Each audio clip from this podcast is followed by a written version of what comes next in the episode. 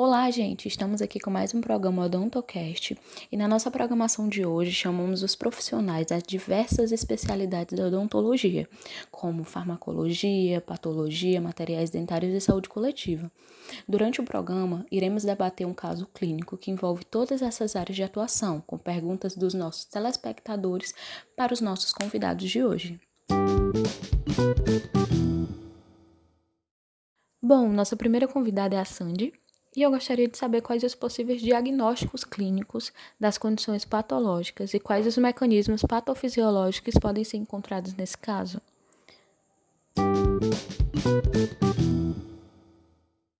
Bom, observando as descrições do caso, podemos observar um caso de candidíase, uma infecção fúngica mais comum na mucosa oral, além de ser uma condição patológica muito frequente dentro do grupo de lesões brancas.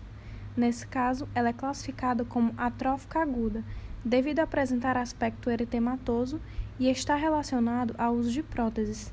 Além disso, devido à presença de placa visível e cálculo supra e subgengival com perda de inserção em alguns dos dentes desse paciente, além da presença de perda óssea, ele apresenta uma situação de periodontite crônica, uma infecção bacteriana causada por essa placa nos tecidos do periodonto e que muitas vezes ocorre quando a gengivite não é tratada, podendo se tornar danos irreversíveis e levar à perda permanente dos dentes. E também apresenta a condição de um granuloma periapical, devido à lesão radiolúcida unilocular na região de linha média mandibular e ser decorrente de uma periodontite crônica apical. Entretanto, seriam necessárias mais informações para um diagnóstico preciso. Ótimo, Sandy. Você poderia nos dizer também quais são as características histológicas desses possíveis casos clínicos apresentados?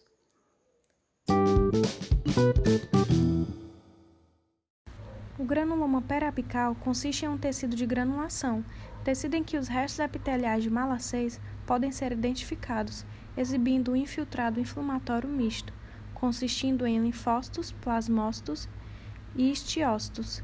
Já as periodontites, em sua histologia, apresentam gengivite e o epitélio sucular está hiperplásico, com extensa exocitose de células inflamatórias agudas e o tecido conjuntivo adjacente exibe vascularização aumentada, além de conter um infiltrado de células inflamatórias.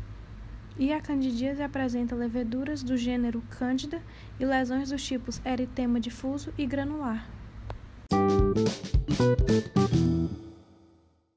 Muito obrigada, Sandy, pela sua presença.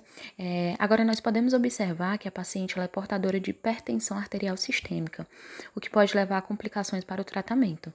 É, gostaria de saber da nossa convidada Camila quais são os grupos farmacológicos de antihipertensivos que poderão ser utilizados para o tratamento dessa paciente.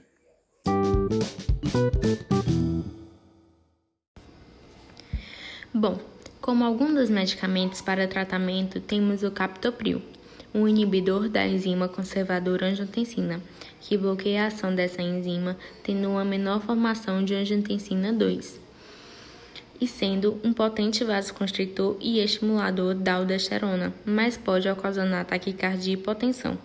Também há o furosemida, dos grupos dos diuréticos, que estimulam a eliminação dos íons Na pela urina, junto com a água do sangue havendo aumento do volume urinário e a consequente redução da quantidade de líquido nos vasos sanguíneos, reduzindo a pressão exercida nas paredes das artérias, mas podem acarretar efeitos eletrolíticos, desidratação e hipovolemia.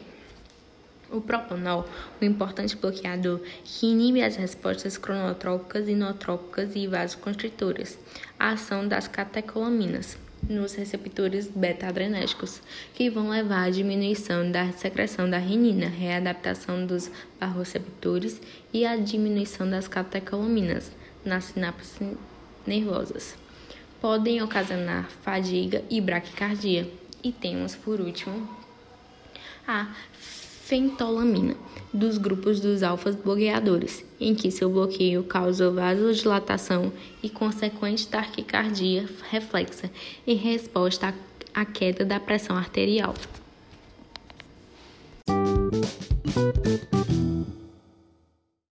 Antes de falarmos mais sobre o tratamento das patologias em si, muitos ouvintes queriam entender quais os procedimentos que poderiam ser executados na atenção primária e quais deveriam ser encaminhados para os outros níveis de atenção à saúde, né, secundário, a terciária, e considerando que ele tem cadastro único ativo no posto de saúde, é, poderia nos falar um pouco mais sobre isso, Bruna?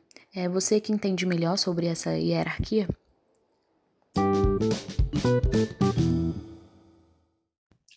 Claro!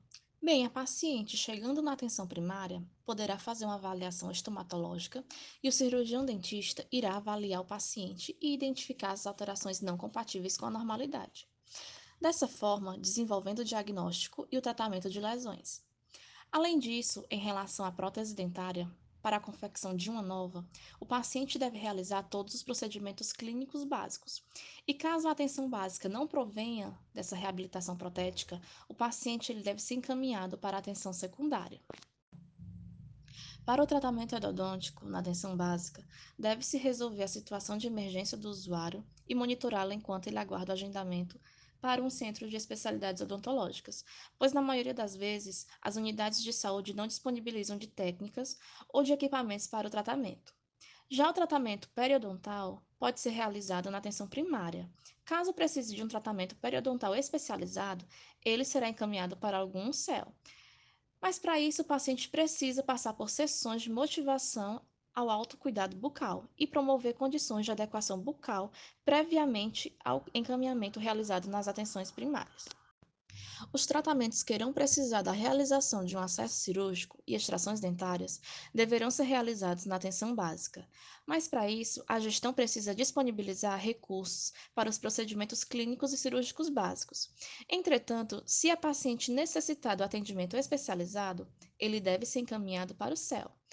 E antes, ele precisa ser obtido na atenção básica. Explicações sobre os agravos em saúde bucal explicando os motivos do seu encaminhamento. Muito obrigada, Bruna. Dúvidas retiradas. É, voltando para a questão dos medicamentos, eu gostaria de saber qual o ideal para o tratamento das placas brancas com bordas erimatosas que são distribuídas em toda a extensão da cavidade oral. Qual grupo farmacológico deverá ser indicado?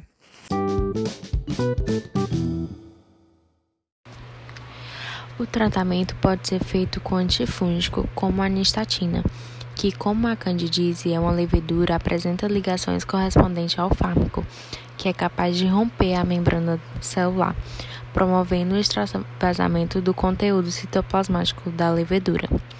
Também pode ser usado o miconazol, que tem atividade antifúngica contra leveduras.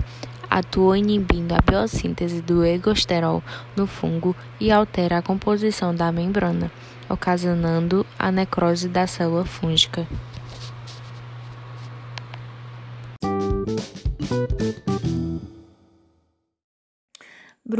Gostaríamos que você contasse um pouco sobre o, os grupos de anti-inflamatórios que poderão ser utilizados em caso de dor e inflamação após os procedimentos periodontais e cirúrgicos.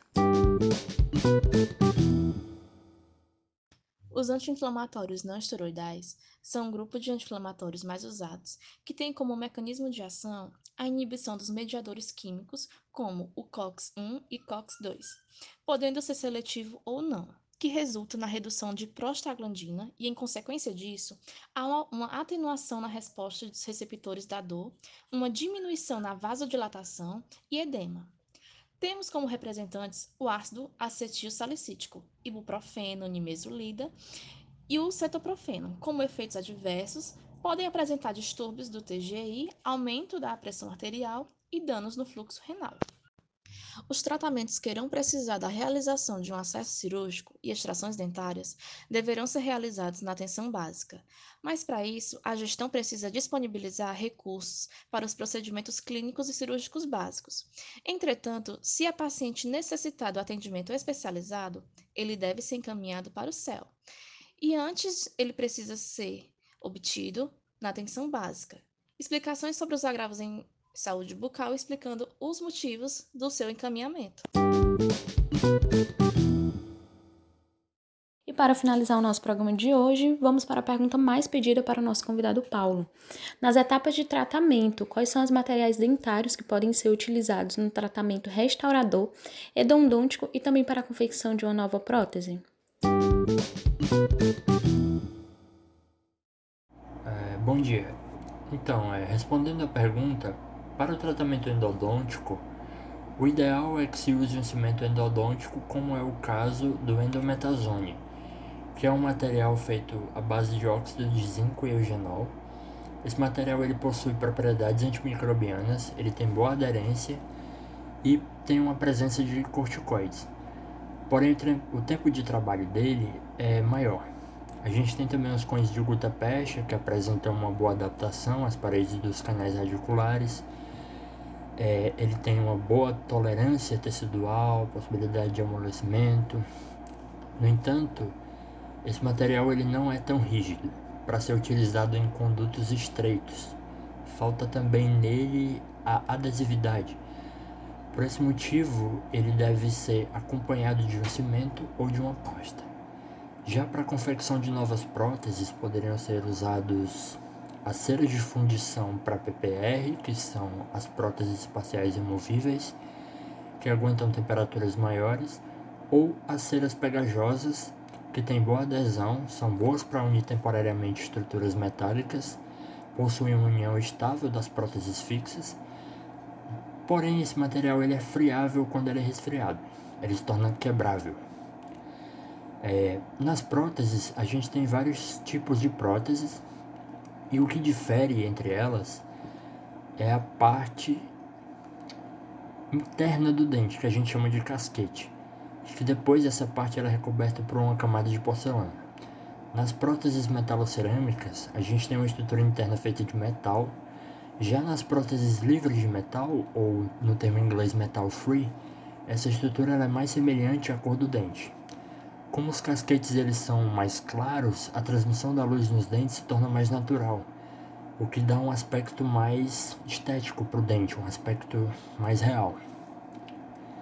É, além disso, é, a gente pode perceber que em muitos casos, com o passar dos anos, essas próteses, elas, essas próteses livres de metal, elas não oxidam, né? O que faz com que não apareça aquele tom escuro acinzentado no contorno da gengiva e do dente. Em relação ao material restaurador, a gente pode usar o hidróxido de cálcio como forrador cavitário, que é um material que possui ação antibacteriana, ele estimula a formação de dentina, que é uma propriedade muito interessante desse material, e ele também promove uma formação de barreira, e ele é biocompatível. Junto com ele, é, a gente pode usar o famoso CIVI, o cimento de ionômero de vidro, que é indicado para restaurações temporárias em cimentação de próteses e pinos. Esse material ele também apresenta uma propriedade antimicrobiana, porém ele tem uma baixa resistência à fratura. É isso. Muito obrigado. Infelizmente, nosso programa fica por aqui. Encerramos mais um Odontocast e meus agradecimentos a vocês, ouvintes, e a vocês, nossos convidados, por fazer desse programa ainda mais especial.